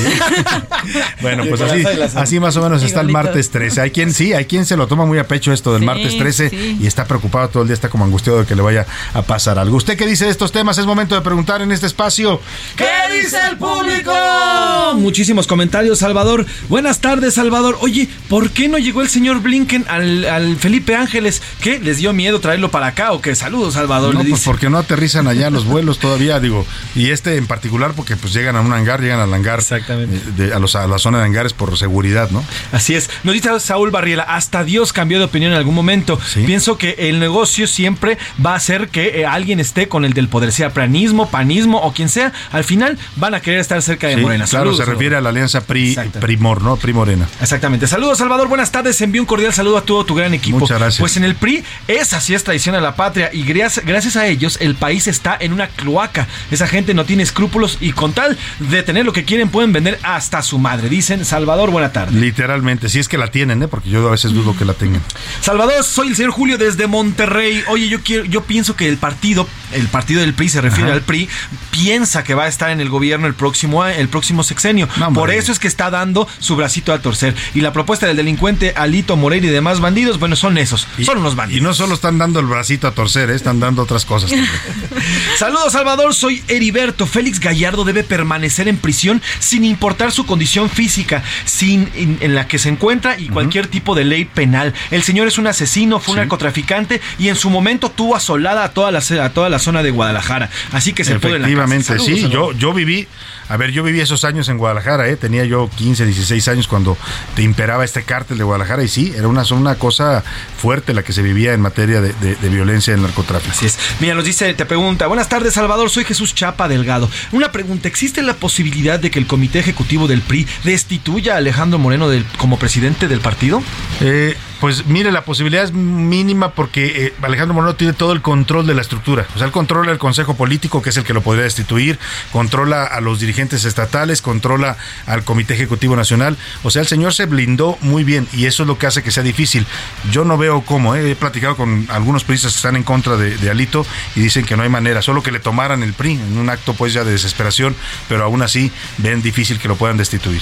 Así es, nos, nos saludan desde Guaymas, Sonora, Mónica Ochoa. Los escucho todos los días, Salvador, saludos. No podemos cerrar los ojos. Todo el territorio está en manos del narcotráfico y cada día es peor. Si no, vean lo que ocurrió ayer en Veracruz. Las calles, la Guardia Nacional no pueden con ellos y la cereza de pastel son los políticos de oposición oportunistas aceptando incongruencias del gobierno actual. Saludos, Salvador. Muchos saludos también para usted. A mí me queda muy claro, nos dice José Manuel Andrade desde Tuxtla Gutiérrez, Chiapas. Nos queda claro que la liberación del señor Gallardo no es más que el cumplimiento de acuerdos con el crimen organizado y el Ejecutivo Federal con miras a a las elecciones del 2024. Saludos, Salvador. Ahí está su opinión. Buenas tardes, equipo de la UNA. Soy José García. Desgraciadamente, este presidente no va a cambiar. Lo único que cambia es para su forma de pensar y lo que él quiere. México está al revés. Saludos, pues Salvador. Saludos. Saludos, José Luis Milca y todo el gran equipo. Salvador, me encanta tu noticiario. Eres el mejor. Eh, saludos desde Colima. El PRI finalmente se quitó la piel de oveja. Es una evidencia de la nula integridad de los políticos y de que Primor es una realidad. Saludos, Sin duda alguna. Ya, ya era mucho para que anduvieran ahí los priistas haciendo de la, a la oposición, ¿no? La verdad es que a los priistas siempre les gana el gen eh, eh, institucional. Ellos son presidencialistas por naturaleza, son los creadores del presidencialismo mexicano. Entonces siempre se van a rendir ante el poder. Saludos, Salvador. Tranquilos, apenas acaba de morir la reina. Déjenlo pasar sus 12 días y veremos qué es lo que pasa con sus proyectos de reinado. Saludos. Ah, se refiere por lo del Reino Unido, ¿no? Exactamente. el análisis de Marta Bárcena. Por cierto, ya llegó el cuerpo de la reina, el féretro ha llegado al Palacio de Buckingham. Está regresando a la que fue su casa por, pues, ¿cuántos años estuvo? ¿70? 70 pues, años. 70 años, ahí vivió desde que era prácticamente una niña, prácticamente nació ahí, ¿no? Porque ella es hija de, reyes y bueno, pues ahí está. Todavía la siguen llorando acá algunos mexicanos. Martes 13 de la mala suerte, ni el martes, ni el viernes, ni ningún día. Cada quien se arma su propia suerte. Eso, Saludos, Víctor Gil Hernández. Me gusta su manera de pensar. Gracias, Víctor Gil. ¿Qué nos dicen en Twitter, Milk? En Twitter, la comunidad twittera sobre el tema del PRI, el 3% dice que sí es una propuesta totalmente priista, el 72% dice que es una negociación y el 25% dice viva el primor. Ahí está, viva el primor, pues sí. Sobre el tema de eh, Miguel Ángel Félix Gallardo, el 32% dice que no, que se quede en la cárcel porque es un criminal, el 12% dice que sí, que ya pagó sus delitos. Sí, ya, ya pagó su condena y el 56% dice que Andrés Manuel defiende al narco. Sobre el tema del martes 13, el 5% dice que sí, que son de mala suerte, el 56% dice que no creen en eso y el 39% dice que cada quien crea su suerte. Sí, yo también coincido con eso. Totalmente. Pues muchas gracias, Milka, muchas gracias, José Luis. Gracias, a usted por sus mensajes y comentarios. Siempre, siempre sabe que son importantes para nosotros y los leemos con mucho gusto. Vámonos a otros temas importantes. A la una, con Salvador García Soto. Y vamos a continuar con el análisis sobre esta reunión, importante reunión, eh, la de ayer, el diálogo de alto nivel, eh, no solo por los personajes que estuvieron encabezando la visita del, secretario de Estado Anthony Blinken y los representantes comerciales del secretario de Comercio de Estados Unidos, sino eh, por lo que se acordó. O sea, la invitación que hace México a Estados Unidos, ya nos explicaba un poco la embajadora Marta Bárcena la trascendencia que tiene lo que ayer se anuncia, pero vamos a hablar con los directamente encargados de este diálogo, la parte que representa al gobierno de México en este diálogo de alto nivel es la Secretaría de Economía y tengo el gusto de saludar en la línea telefónica a la subsecretaria de Economía, Luz María de la Mora. ¿Cómo está, subsecretaria? Un gusto saludarla. Buenas tardes.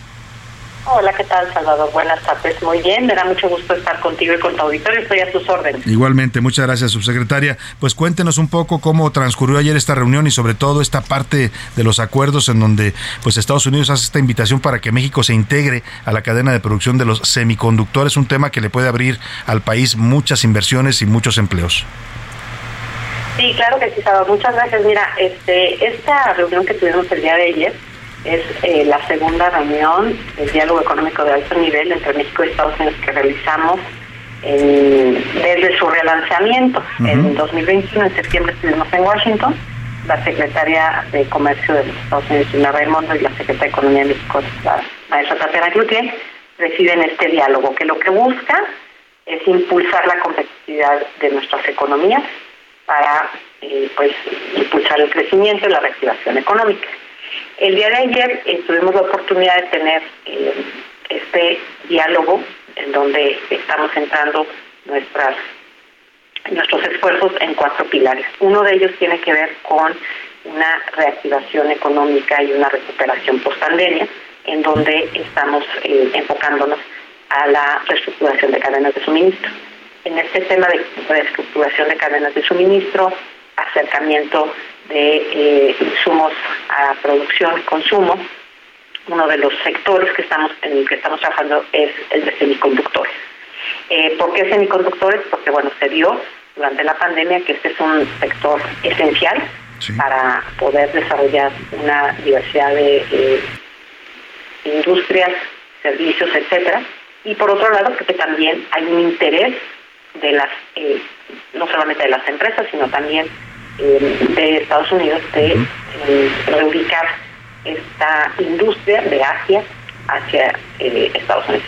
Y ayer, precisamente, uno de los temas que comentaban las secretarias es el hecho de que Estados Unidos recientemente aprobó una legislación que está orientada a ofrecer 52 mil millones de dólares de incentivos para que empresas se establezcan en Estados Unidos para el desarrollo del sector semiconductor. Y aquí vemos una oportunidad para México.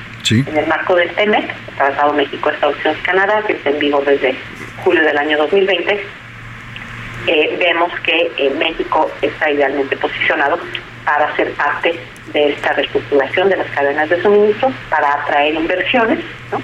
Eh, una de las áreas en las que se, se hablaba era cómo hacemos para que podamos nosotros desde México aprovechar las inversiones y los incentivos en áreas, por ejemplo, como eh, lo que es el diseño, prueba, ensamblado de eh, semiconductores y también cómo podemos eh, contribuir a desarrollar el tipo de mano de obra, el tipo de talento que requiere América del Norte para poder incluirse en las cadenas de suministro, agregar valor y aprovechar este potencial de, de, la reestructuración de la cadena de suministro de semiconductores en América del Norte. Sin duda alguna, una, una reestructuración que tiene que ver también con esta distancia que está tomando Estados Unidos de China en este momento, ¿no?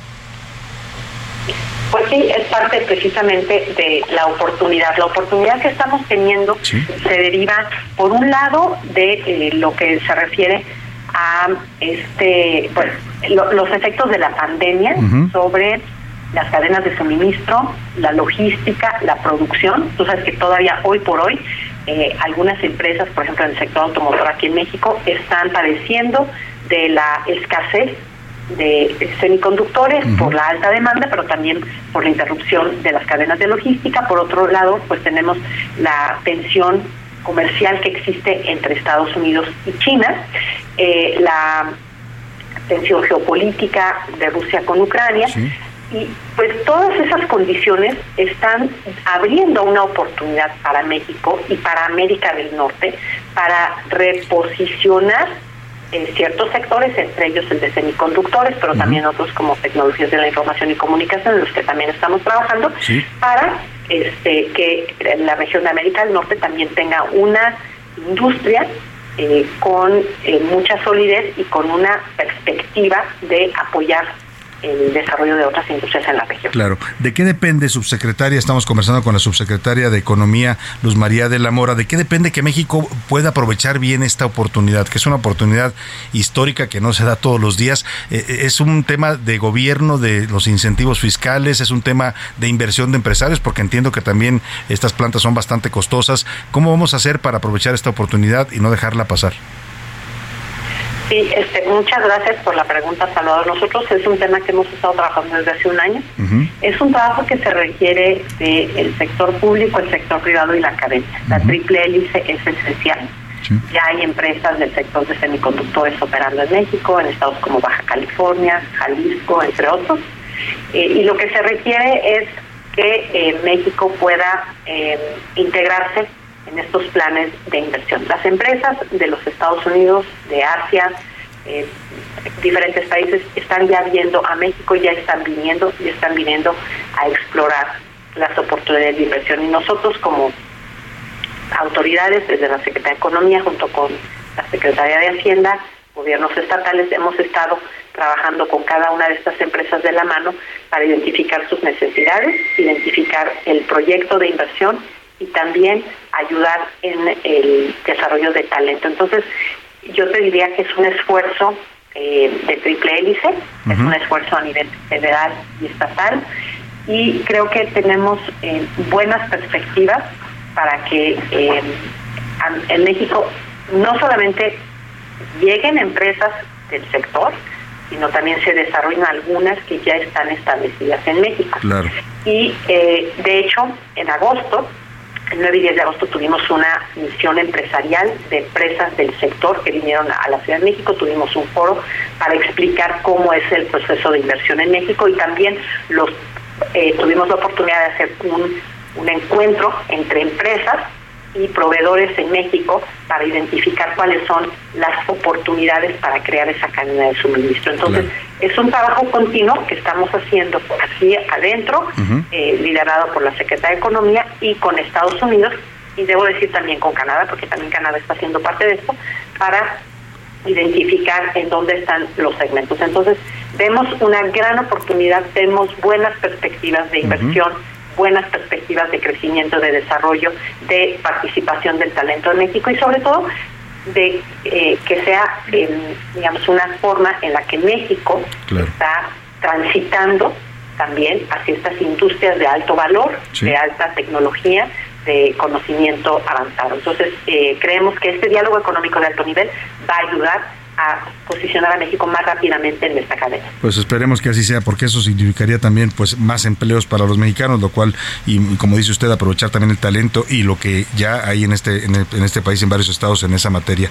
Y le quiero preguntar también, su secretario, otro de los, de los temas que se dan a conocer en la conclusión de este diálogo es el compromiso de avanzar en la, eh, pues las, las energías limpias, que es un tema que en México todavía nos falta por desarrollar fuerte. Eh, y también le quiero preguntar qué tanto en este diálogo que tuvieron ayer hizo ruido o no hizo ruido, no fue tema el tema de las consultas eh, sobre política energética que están teniendo lugar en el TEMEC. Sí, este, pues muchas gracias por la pregunta, Salvador. Quiero decirte que el tema de las consultas no formaron parte de las conversaciones que tuvimos el día de ayer. Entonces, ese es un tema que va por su propio carril y que lleva su propia dinámica. Con respecto al tema de las energías limpias, eh, quiero comentarte que este es parte también del tema que estamos viendo en la región hacia la transición energética y también hacia la transición a nuevas tecnologías. Como tú sabes, en Estados Unidos recientemente se aprobó una legislación que tiene que ver con la reducción de inflación. Ahí hay un eh, programa de incentivos fiscales por 386 millones de dólares que prevé una serie de apoyos para la transición energética. Uno de estos eh, apoyos está orientado precisamente a la electromovilidad y a la producción de vehículos eléctricos. Quiero compartirte a ti y a tu auditorio que eh, este tema de los incentivos fiscales fue un tema de conversaciones entre México y Estados Unidos porque en un momento eh, cuando se lanzó eh, la legislación estaba solamente orientado a vehículos eléctricos fabricados en Estados Unidos con componentes de los Estados Unidos. Después de mucha presión bajo el liderazgo de la Secretaría de Energía, eh, logramos que estos incentivos se den a vehículos producidos en América del Norte. ¿Esto qué significa? Que México puede ser parte de esa transición a las, eh, la electromovilidad, a, los autos eléctricos, ¿no? Así es. Entonces, eso es una muy buena noticia porque eh, el hecho de que los vehículos se produzcan en México con componentes de América del Norte, de acuerdo con la propia regla de del TEMEC, sí va a permitir que eh, vehículos de la región puedan tener un incentivo fiscal hacia eh, la transición eléctrica hasta 7.500 dólares por usuario. Entonces, ese es el tipo de temas en el que estamos trabajando con Estados Unidos y esto nos permite a nosotros también, porque pues, nuestra industria pueda ser parte de este proceso de transición eh, energética. Sin duda, pues subsecretaria, le agradecemos este recuento que nos hace importante, sin duda hay buenas noticias y hay buenos temas para México con perspectivas pues de crecimiento, de desarrollo que se necesitan mucho en este momento para el país. Le agradezco mucho estos minutos, subsecretaria. Con mucho gusto, Salvador. Estoy a tus órdenes. Eh, me dio mucho gusto estar contigo. Igualmente, Buenas tardes. Igualmente la subsecretaria de Economía, Luz María de la Mora que ya escuchó usted, pues ayer se avanzó en temas importantes. ¿eh? Todo eso que nos platicó, el, tanto la transición energética, que México pueda ya producir autos eléctricos aquí para que sean vendidos en todo Norteamérica, en Estados Unidos y Canadá, pues es una gran noticia, ¿eh? porque estamos hablando también ya de avanzar nosotros hacia la transición de los autos eléctricos. y pues, ¿qué me dice de los semiconductores? Toda una, industria que se abre ahí, ¿eh? la informática, eh, los, todo lo que significan estos semiconductores que hasta hoy producía China o produce China pero Estados Unidos ya no le quiere comprar a China, que no quiere depender de, las industrias chinas, por eso está buscando ahora que México le entre a estas industrias de los semiconductores, a estas cadenas productivas, y eso va a detonar, créame, un, gran eh, pues eh, tema de inversiones y empleos y creación de empresas en el país, lo cual es sin duda una buena noticia. Esperemos que se concrete pronto. Vámonos rápidamente hasta el eje central, esta avenida importante, la Ciudad de México, que atraviesa pues buena parte de la ciudad, que pasa por todo el centro histórico, la zona de Garibaldi y sale hasta allá hasta la salida a Pachuca, está bloqueada desde ayer. O sea, yo no entiendo ahí qué pasa con las autoridades, ¿eh? porque es una vía primaria de circulación en, la ciudad. Ayer la tuvieron bloqueada prácticamente todo el día, la abrieron por un ratito y hoy la volvieron a bloquear. Son alumnos de la eh, normal Carmen Cerdán de Puebla que piden la destitución de su director y yo decía, bueno, ¿por qué no se van allá a bloquear la avenida 5 Oriente de Puebla, no? ¿Por qué el eje central? Vamos contigo, Javier Ruiz, para que nos cuentes de este bloqueo en el eje central. Buenas tardes. Hola, Salvador, 26 horas exactamente, Salvador, este bloqueo eje central de la avenida Juárez. Están exigiendo, como bien mencionas, sí la destitución de sus eh, profesores, pero también están exigiendo que no les cobren una cuota. Son 450 alumnas, todas ellas pues principalmente mujeres, quienes les están cobrando ya pues un costo adicional, al menos pagaban poca la cuota por tomar clases, ahora ya se las han incrementado pues prácticamente hasta los 500 pesos, mismos que no tienen pues el presupuesto para pagarlo, lo que nos han referido ellos que por eso llegaron a la Secretaría de Educación Pública, no les hicieron caso y decidieron pues colocar estos camiones que también lo que nos referían lo solventaron con el apoyo de sus comunidades y lo que han comido estos días es únicamente arroz y frijoles. No les han dado una respuesta y es por ello que no se han quitado de este punto, provocando también ya problemas viales tanto en el eje central Lázaro Cárdenas como en la avenida Juárez, porque está totalmente colapsado la alternativa a la avenida de los insurgentes. De momento, Salvador. Muchas gracias, muchas gracias, Javier. Pues qué cosa, ¿eh? 26 horas bloqueada una vía primaria y yo me pregunto, ¿y las autoridades de la Ciudad de México? Ay, perdón, es que andan en campaña. Vámonos a la pausa con esta canción que no le necesita más presentaciones. La voz de Vicente Fernández es un himno mexicano y por supuesto de la bella Perla Tapatía, dedicada para ellos.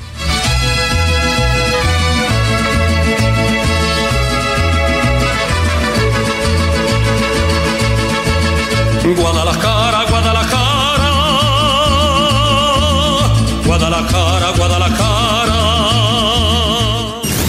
No le cambies. Estás en A la Una con Salvador García Soto. Información útil y análisis puntual. En un momento regresamos. Heraldo Radio, la H se lee, se comparte, se ve y ahora también se escucha.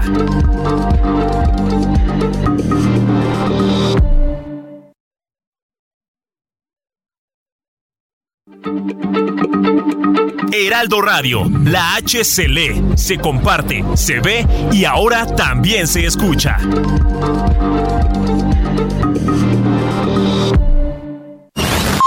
Ya estamos de vuelta en A la Una con Salvador García Soto. Tu compañía diaria al mediodía. Cuando las mueve el viento llorona, parece que están llorando. Que cuando las mueve el viento llorona, parece que están llorando. Ay, de mi llorona, llorona, tú eres mi yunca. Ay, de mi llorona, llorona, tú eres mi yunca. Me quitarán de quererte, llorona, pero de olvidarte nunca. Me quitarán de quererte, llorona, pero de olvidarte nunca.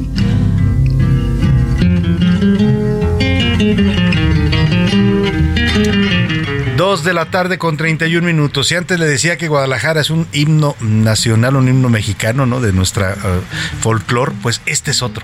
Y este es música del istmo oaxaqueño, que saludamos allá a toda la gente de Salina Cruz y de Tehuantepec. Esta canción, La Llorona, que además la han cantado muchos, ¿eh? Muchos, no solo en México, artistas de todo el mundo lo han interpretado, pero pocos, o yo diría que incluso ninguno, como Chabela Vargas, con esa voz en su plenitud. Además, esta versión, y es, eh, pues ella fue la que la volvió famosa en todo el mundo. Eh, una canción un, que es en realidad un son tradicional de la zona del istmo de Tehuantepec. Eh, algunos, no se sabe el autor, algunos le atribuyen la letra al poeta Andrés Enestrosa. Lo cierto es que es otro de esos eh, canciones que nos representan a los mexicanos ante el mundo. Escucho un poco más de la voz desgarradora y sens sensible de Chabela Vargas y seguimos en la laguna. Ay, de mi llorona, llorona, tú eres mi yunca. Me quitarán de quererte, llorona, pero de olvidarte nunca. A la una, con Salvador García Soto. El ojo público. En A la Una tenemos la visión de los temas que te interesan en voz de personajes de la academia, la política y la sociedad. Hoy escuchamos a Maite Azuela en Romper la Confusión. El ojo público.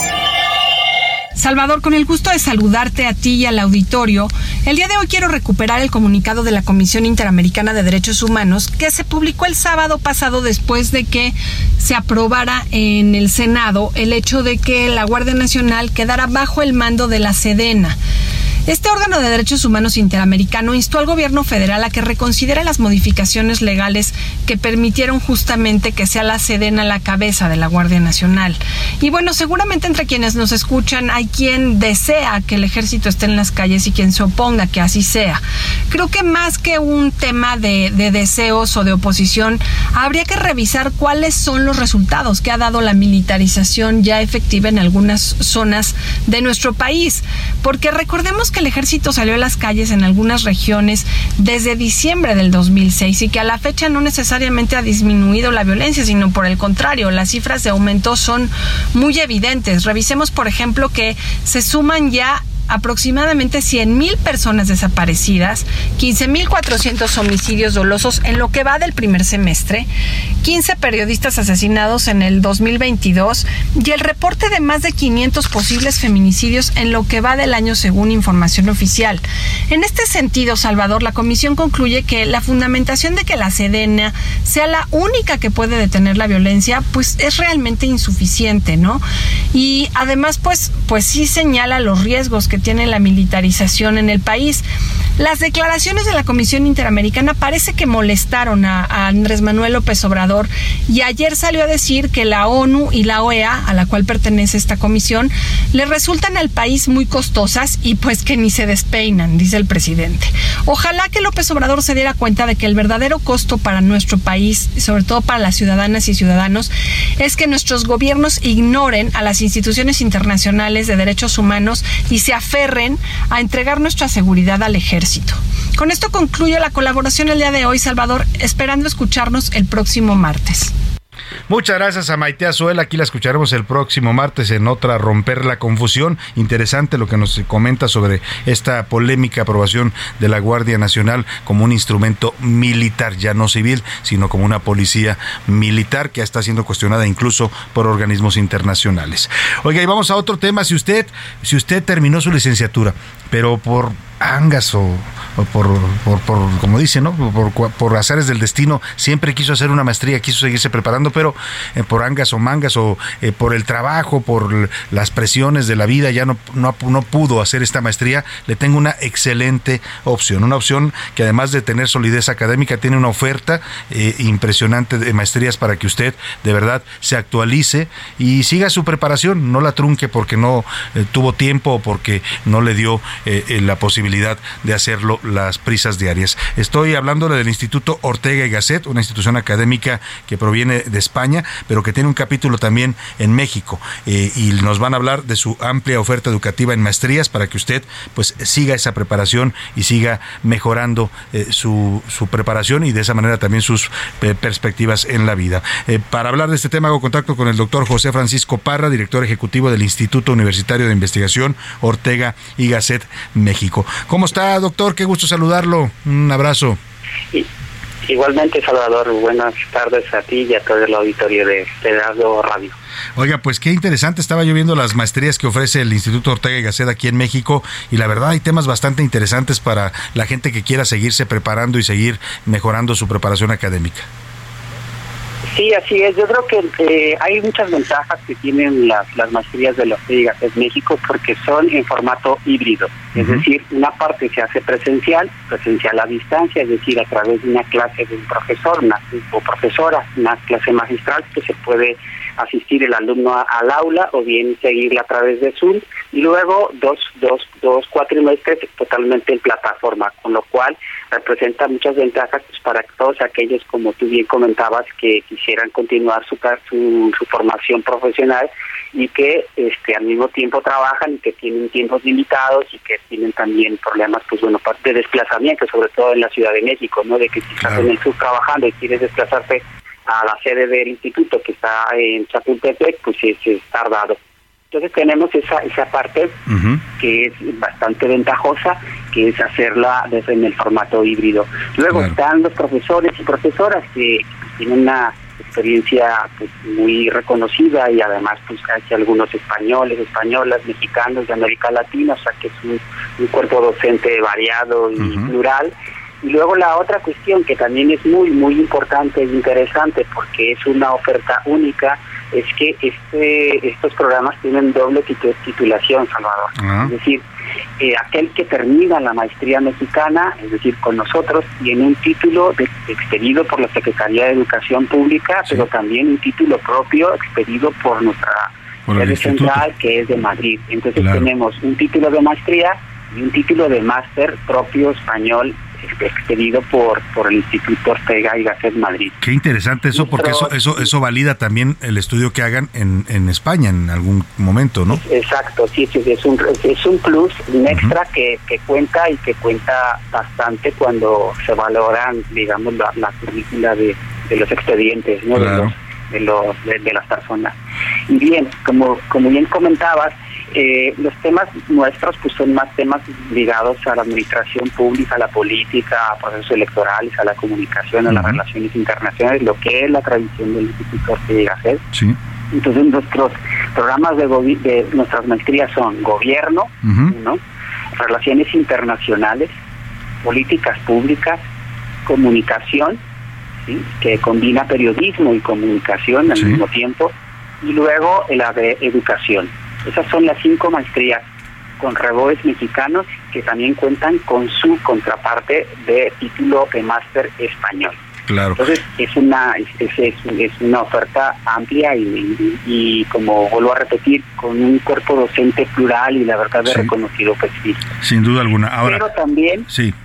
sí lo escucho, Ahora, lo escucho. Pero también es importante que, que, comentar que otra de las cosas que ha hecho el Instituto Ortega en México y que uh -huh. es muy importante es que tenemos un programa para conseguir que la gente pueda titularse sí. de aquellas carreras de licenciatura que no terminaron que bien dejaron inconclusa o que bien tienen experiencia profesional y tienen certificado de bachillerato y a través del acuerdo 286 de la SED también pueden obtener el título de licenciatura en gestión y administración pública con nosotros o bien en gestión y administración educativa, con lo cual creo que es una oportunidad muy, muy este, importante y que, que merece la pena que la gente vea de qué se trata para que puedan, digamos, este, optar por esa titulación que nunca tuvieron o bien que desean obtener una segunda titulación y que y que le serviría mucho en el trabajo. Pues esta es una gran oportunidad de verdad porque pueden hacer el paquete completo, terminar esa licenciatura trunca que dejaron, tener un título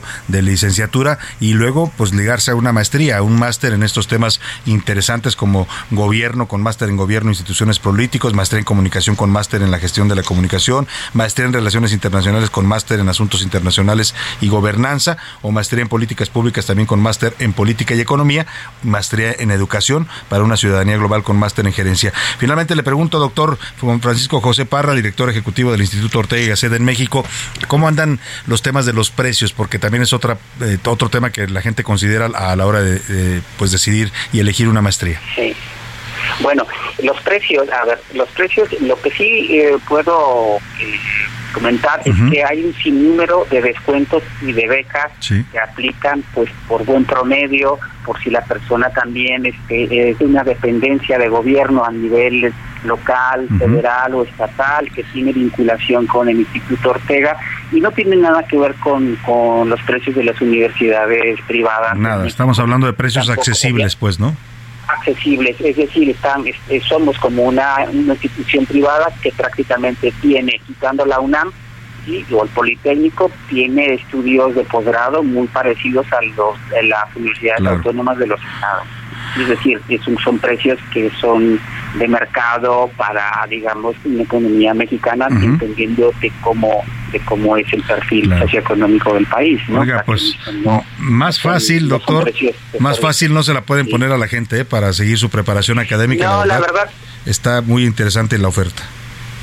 Además de que, de que si se acercan y conocen los precios y las mensualidades, verán que no son, no son para nada eh, caras y además también de que, bueno, finalmente la educación es una inversión que nunca, nunca será saco roto. Sin duda, nunca será, es más bien una, una inversión para el futuro. Pues ahí está, y además yo le digo, personalmente conozco al doctor Francisco José Parra, es un gran amigo y un gran académico, es una persona seria. Entonces, pues usted puede confiar en el Instituto Ortega y Gasset, le voy a dar la página para que si usted quiere más información, www.ortegaygasset.mx, así como suena, y los teléfonos, doctor, para que la gente se comunique y los contacte.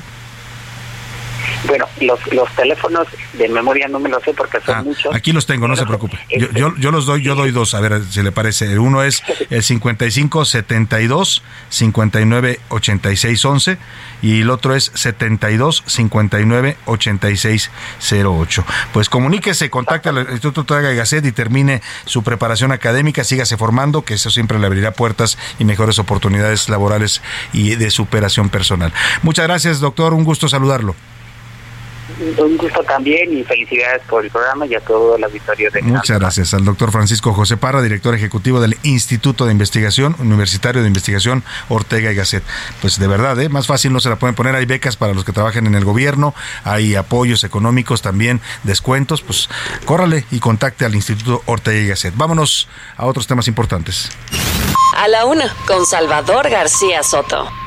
Oiga, y hace un rato le hablaba de los normalistas de la normal Carmen Cerdán que están bloqueando el eje central aquí en la Ciudad de México. Ya llevan, para que usted se dé una idea, si no es de la Ciudad de México, el eje central es por donde pasa el Palacio de Bellas Artes, ¿no? Todo el centro histórico a un lado. Es una vía fundamental para los capitalinos y lleva 26 horas bloqueada. ¿Por qué no han desbloqueado? Pues no me pregunte, pregúntele ahí al secretario de Seguridad Omar García Jarfush o a la jefa de gobierno por qué no, lo, no han desbloqueado esta vía primaria. Pero ahora vamos a Chilpancingo porque allá también normalistas, pero estos de Ayotzinapa están agrediendo, vandalizando literalmente la, el cuartel militar, la zona militar de Chilpancingo. Han puesto un auto y lo han hecho explotar y están haciendo pintas y están pues agrediendo las instalaciones militares. Vamos contigo, Carlos Navarrete, allá en Guerrero, te saludo, buenas tardes.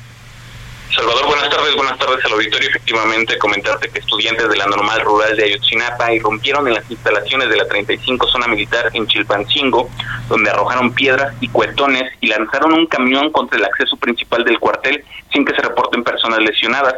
La acción forma parte de la jornada de lucha programada este mes para conmemorar el octavo aniversario de la desaparición forzada de los 43 estudiantes de Ayotzinapa, ocurrida entre el 26 y 27 de septiembre de 2014 en la ciudad de Iguala. Al mediodía de este martes, padres y madres de los estudiantes desaparecidos, acompañados de normalistas rurales de todo el país, arribaron al acceso principal de la 35 zona militar, donde por la mañana el ejército y la gobernadora Evelyn Salgado Pineda celebraron la gesta heroica de los niños héroes de Chapultepec. En el lugar se realizó un mitin donde Melitón Ortega, vocero de los padres y madres de los 43 desaparecidos, criticó que el gobierno federal tenga pensado militarizar al país pese a que se está a que está comprobado que las fuerzas armadas están involucradas en varios crímenes crímenes de lesa humanidad como la desaparición de los normalistas.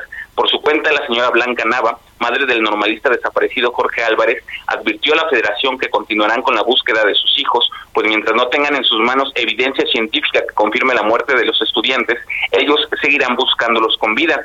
Tras el mitin, varios normalistas que tenían el rostro cubierto realizaron pintas en la fachada del lugar también lanzaron piedras y petardos al interior del, del cuartel y lanzaron un camión de carga de la empresa Coca-Cola en contra del acceso principal. Comentarte que a este mismo camión también le introdujeron varios cuetones mismos que eh, hicieron, se accionaron y provocaron destrozos tanto en el vehículo como en el acceso principal del cuartel de la 35 zona militar en Chilpancingo. Hasta este momento ya se realizan los peritajes, los normalistas se han retirado y el ejército está realizando la limpieza general de la... Hasta que mi reporte, Salvador. Muchas gracias, Carlos Navarrete. Pues vaya situación, ¿eh? Y esto tiene que ver con el caso Ayotzinapa, por supuesto, y con esta decisión.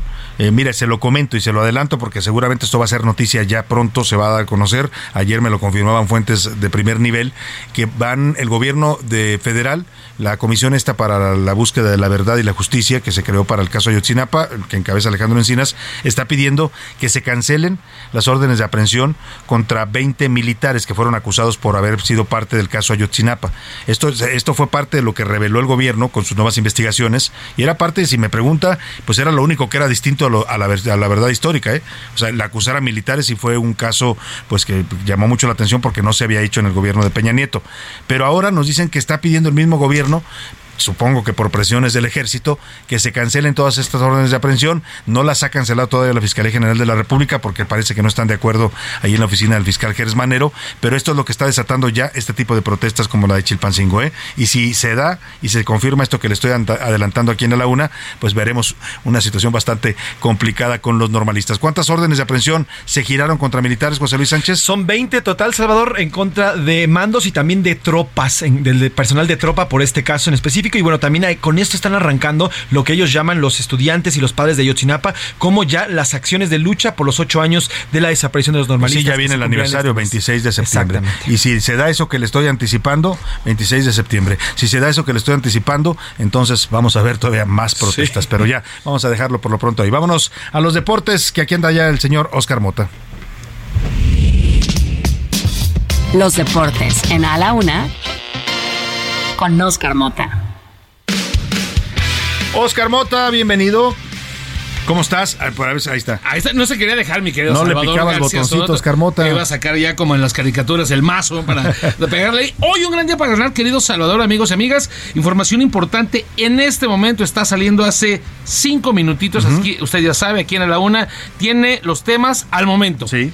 Esta es la mm, eh, una de las últimas convocatorias de la selección nacional para los partidos contra Perú y contra Colombia que serán el 24 y 27 de septiembre. La importancia de esta eh, convocatoria en particular es que estos ya son el 90% de los jugadores que van a ir al Mundial. O sea, ya, ya difícilmente de, estos que les voy a mencionar, difícilmente eh, cambiarán algunos, aunque por ahí todavía se pueden colar tres o cuatro. Entonces, para que de una vez se vaya usted persinando y vaya usted poniendo en los diferentes eh, eh, temas para rezarle a los jugadores, Estos van a ser, a ver, número uno, van a estar los porteros, Memochoa, normal, Alfredo Talavera, segundo normal, y el tercero, Rodolfo Cota. Se había mencionado mucho que iba a ser Carlos Acevedo, joven portero de Santos, que platicamos apenas el día de ayer, acaba de anotar un gol, ¿no? Anotó este fin de semana. Ah, sí, fue el que anotó el gol. Uno de ellos, entonces, pues ni modo, Carlos Acevedo no está considerado en esta convocatoria de defensas. Kevin Álvarez, está Angulo, Néstor Araujo, Arteaga, Gallardo, algunos no les gusta Gerardo Gallardo, Jesús Gallardo con Monterrey, está Héctor Moreno, que está teniendo una gran temporada, me parece que va a ser titular, está Montes, Chávez, Beltrán, Antuna, Alvarado, Álvarez, por supuesto es Edson Álvarez, Johan Vázquez, que regresa a las convocatorias de Tata Martino, está Sánchez, Andrés Guardado, Eric Gutiérrez, Héctor Herrera, Diego Laisnes, Pineda, Rodríguez, Henry Martín, Alexis Vega, el Chucky Lozano, Raúl Jiménez, Santiago Jiménez, que está haciendo buen inicio de temporada en el Feyenoord, Rogelio Funes Mori, está lesionado Rogelio Funes Mori, no juega desde hace un mes. Y así lo convocaron. Ay, Tata, por favor, que alguien nos diga, mi querido Salvador. Y también Sánchez. Importante con esto, porque les digo, es un 90% de la lista que va a ir a Qatar. No está Marcelo Flores aquí, no está eh, Córdoba, eh, ahora en Tigres, entonces vamos a ver si por ahí se los pueden llevar. Por último, Champions League, querido Salvador, 0 a 0 Bayern y Barcelona son resultados al medio tiempo. Liverpool 1, Ajax 1, Leverkusen 0 0, Atlético de Madrid 0. Por último, hoy hace 38 años, querido Salvador, sonaba esto en los rings de Estados Unidos, un tema importante, hace 38 años. Escuchemos. Hailing from Culiacan, Sinaloa in Mexico.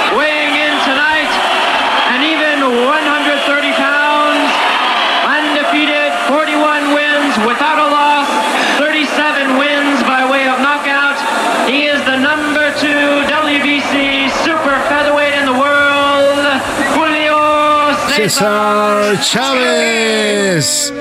Su primer campeonato mundial. Su primer campeonato mundial, querido Salvador, contra Mario Azabache Martínez. Tenía 22 años Julio César Chávez. Llegaba con 41 ganados y 0 perdidos. Un día como hoy, hace 38 años de Qué esta momento, pelea. ¿no? Qué momento tan interesante el que nos trajiste a la memoria. Un Julio César Chávez jovencito y Así que es. pues empe- empezaba a comerse el mundo y sería pues uno de los grandes, yo creo ya de la historia del boxeo a Y nivel terminó ganando por nocaut en el octavo asalto. Entonces, sin lugar a dudas, este es un momento, como bien platicas, el inicio de la gran leyenda. Oye, y hoy Chivas Tigres. También a las 9 de la noche, un partido importante porque semana de clásico. Obviamente, si, Ti- eh, si el equipo de Chivas gana, que lo veo posible, ha perdido Punch el equipo de Tigres, va a llegar el día sábado afiladito contra las Águilas del América. Y ya está casada la apuesta y Oscar Mota es testigo. sí. No es el mejor testigo porque todavía no ha pagado su Vas apuesta. a pagar igual pero todos. Es el que hay, pues, ¿no? Oscar Mota es testigo. Apuesta José Luis a su Ya América. está, ya Yo, está. por supuesto, a mis Chivas. Claro. ¿No? Sí, sí. Y la apuesta es. La playera de la selección mexicana, esta La nueva, nueva. que va a salir. Ah, la moradita. La moradita, la vinito esto. Esa Es- me gusta. Ahí está, Ya cerrado. está apostada, casada la apuesta. Es usted testigo también que nos Cerrado. escucha. Es más, para que veas la seguridad, Salvador, te doy el empate 0 a 0. Ahí está. Ahí está. Anda, anda. este, Te doy el empate, se da Muy fuera. crecido José Luis Sánchez con su América. Dice, dice Rubén Mot de Esponda que también él. ¿Qué quieres, Ponla? Es, es Chiva que que. O la playera original. viaje. Anda, la playera de América. así de seguro está José Luis de su América. Ya dos Infórmense, porque les playeras y cada una anda como en 2.500 pesos para que se haga usted una idea. Bueno, pues gracias, Oscar Mota. Hoy un gran día para ganar. Y vámonos rápidamente al entretenimiento con Anaí Arriaga. El entretenimiento con Anaí Arriaga. Querida Anaí, muy buenas tardes. Anaí, nos traes hoy una entrevista interesante con el hijo de Eugenio Derbez. Buenas tardes. Excelente tarde, mi querido Salvador. Nos vamos con las notas del espectáculo. Tuvimos la oportunidad de platicar con José Eduardo Derbez, que nos da detalles acerca de cómo está su famoso padre. Recuerden que hace unas semanas les compartíamos que Eugenio Derbez sufrió una aparatosa caída jugando estos juegos de realidad virtual y el hombro se lo lastimó, se lo rompió en 21 partes y el dolor es mucho y muy fuerte y la mayor parte del tiempo está sedado. Escuchemos un poco a su hijo, José Eduardo Derbez. No fue la edad ni fue ni tiene ningún problema. Simplemente se cayó, no sé contra qué pegó, pero sí fueron muchas fracturas en el hombro. El dolor es muy fuerte para él y ha sido complicado dormir, ha sido complicado moverse, entonces lo tienen sedado bastante tiempo para que pues, no sufra. Por eso ha estado un poquito alejado. Ha sido un, un proceso complicado y va a seguir siendo complicado al parecer. Que tengan una excelente tarde. Muchas gracias, Anaí Arriaga. Pues ahí está lo que dice José Eduardo Derbez de su padre, que ya se está recuperando afortunadamente. Nos vamos a la pausa, nos vamos ya a despedir de usted. Lo dejamos con Adriana Delgado y el dedo en la llaga. Ya lo sabe, todo este equipo le da las gracias y lo esperamos aquí mañana a la una. Que pase una excelente tarde de provecho. Lo dejo con los Tigres del Norte y su señor locutor. Que no hable de amor. Quiero que sepa esa mujer que su adiós me dolió, que me dio un gran dolor. ¿Qué le pasa a mi amigo? Se le nota en la voz que la quiso en el año. Por hoy termina a la una con Salvador García Soto. El espacio que te escucha, acompaña e informa. A la una con Salvador García Soto.